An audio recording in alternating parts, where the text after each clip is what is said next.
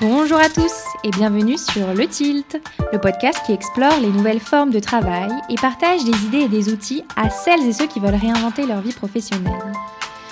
Je suis Léa Audrin, coach et formatrice en transition de carrière, et mon but est de vous aider à déclencher votre tilt et naviguer entre les différentes phases de votre vie professionnelle pour vous y épanouir pleinement. Un tilt, c'est une prise de conscience, un déclic, grâce auquel un nouveau monde des possibles professionnels s'ouvre. Je vous partage des épisodes solo ou des interviews, au sein desquels je décortique des sujets autour de trois thématiques clés. La transition professionnelle, la carrière et le futur du travail. Alors aujourd'hui je vous retrouve pour un épisode solo à mon micro et je viens vous parler des phrases de développement personnel et professionnel que je n'en peux plus d'entendre. Parce que oui, ça fait plus de trois ans que j'accompagne des personnes dans leur transition de carrière et que je produis donc ce podcast, le Tilt, sur la même thématique et que par conséquent, je baigne dans ce milieu de développement personnel et professionnel. Et pourtant, il y a beaucoup de concepts, de tendances que je vois euh, ça et là dans ce secteur et auxquels je ne m'identifie pas du tout. Il y a des concepts qui ont la cote dans ce secteur et qui sont, euh, selon moi, faux, culpabilisants et voire parfois même dangereux. Alors aujourd'hui, j'avais envie de vous parler justement euh, de ces phrases, de ces concepts qui sont repris à tout va et qui pour moi ne font pas sens. Et voici donc un petit florilège.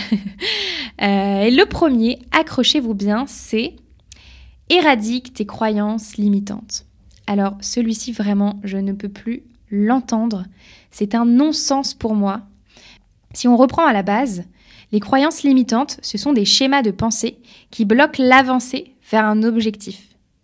Et on a l'impression, dit comme ça, éradique tes croyances limitantes, que c'est facile et que c'est uniquement du ressort d'un coach d'aider le client à s'en débarrasser. Mais les croyances que l'on se forge, en fait, c'est le fruit de notre éducation, de notre culture, de notre histoire, de notre carte du monde. Et si elles sont là, ces fameuses croyances, c'est pour une bonne raison. Et parfois, il y a des croyances auxquelles il ne faut pas toucher. Ou alors, ça relève du travail avec un psychologue et non d'un coach. Et dans ces cas-là, un bon coach se doit de vous réorienter vers la bonne personne. Et puis, il y a autre chose qui me gêne dans cette phrase, c'est le mot éradiquer. Mais quelle audace Éradiquer, je trouve que le mot, il est super fort. Éradiquer, ça veut dire supprimer totalement. Éradiquer, ça veut dire faire disparaître. C'est très puissant. Et vous allez euh, peut-être me dire, Léa, tu joues sur les mots. Mais non. Les mots, leur portée, ils sont super importants dans un, discours de développement euh, personnel. Parce qu'en fait, ils traduisent les résultats que l'on espère obtenir via ce travail sur soi. Et dans cette démarche, c'est capital d'avoir les mots justes pour décrire cette initiative qui va euh, produire un, résultat sur soi. Quand un client, il a vécu toute sa vie avec une certaine manière de voir les choses, est-ce que vous pensez vraiment que c'est possible d'éradiquer ces pensées et ces schémas qui le bloquent? Dans mon approche, je prône plutôt la prise de conscience de ces pensées. Et croyez-moi, c'est déjà un grand pas que de savoir ce qui se passe dans notre tête. Parce qu'on ne peut travailler que sur ce dont on a conscience. Et donc ça déjà, prendre conscience des schémas euh, de pensée qui se jouent, des croyances que l'on a, c'est déjà un grand pas. Et puis, dans un second temps, dans ma démarche, je prône plutôt le fait de euh, les apprivoiser, faire avec, peut-être les ramollir, faire en sorte que ces croyances, elles soient moins euh, bloquantes dans son cheminement. Mais éradiquer, j'y crois pas du tout. Et je, trouve surtout que la prise de conscience et le fait de d'appréhender et de ramollir ces croyances, bah ça, ça se révèle en fait souvent très libérateur déjà. Donc ça, c'est pour la première phrase. Et puis ensuite, il y a une autre phrase toute faite euh, de dev perso et pro que je ne peux plus entendre. J'ai nommé le fameux El Famoso. si tu veux, tu peux. Eh bien non, car on ne part pas tous et toutes avec les mêmes bagages et les mêmes chances dans la vie. Et dire à quelqu'un si tu veux, tu peux, c'est invisibiliser les violences systémiques que l'on peut rencontrer dans notre société. Alors, quand je lis ou j'entends Euh, si tu veux, tu peux. Je vous cache pas que je suis à deux doigts de m'étouffer. Car c'est comme si nous placions toute la responsabilité d'un résultat entre les seules mains de l'individu. Alors que le système dans lequel on évolue, il conditionne aussi les possibilités de chacun. Donc quand tu veux, tu peux. Euh, ça ne passe pas.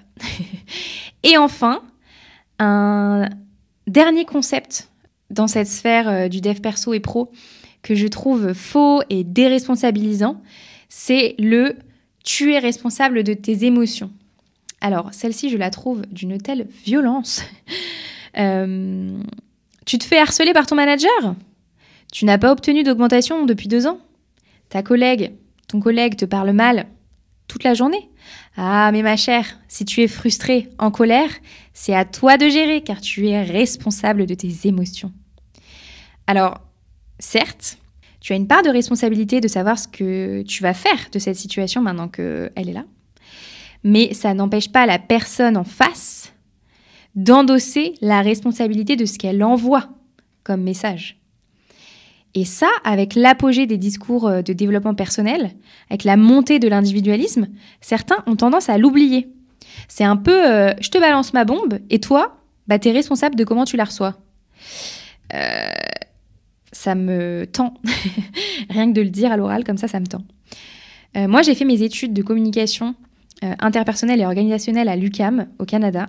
Et dans mon cursus, il y a une bonne dizaine d'années, j'ai suivi un cours de gestion des conflits en entreprise. Cours que j'ai adoré.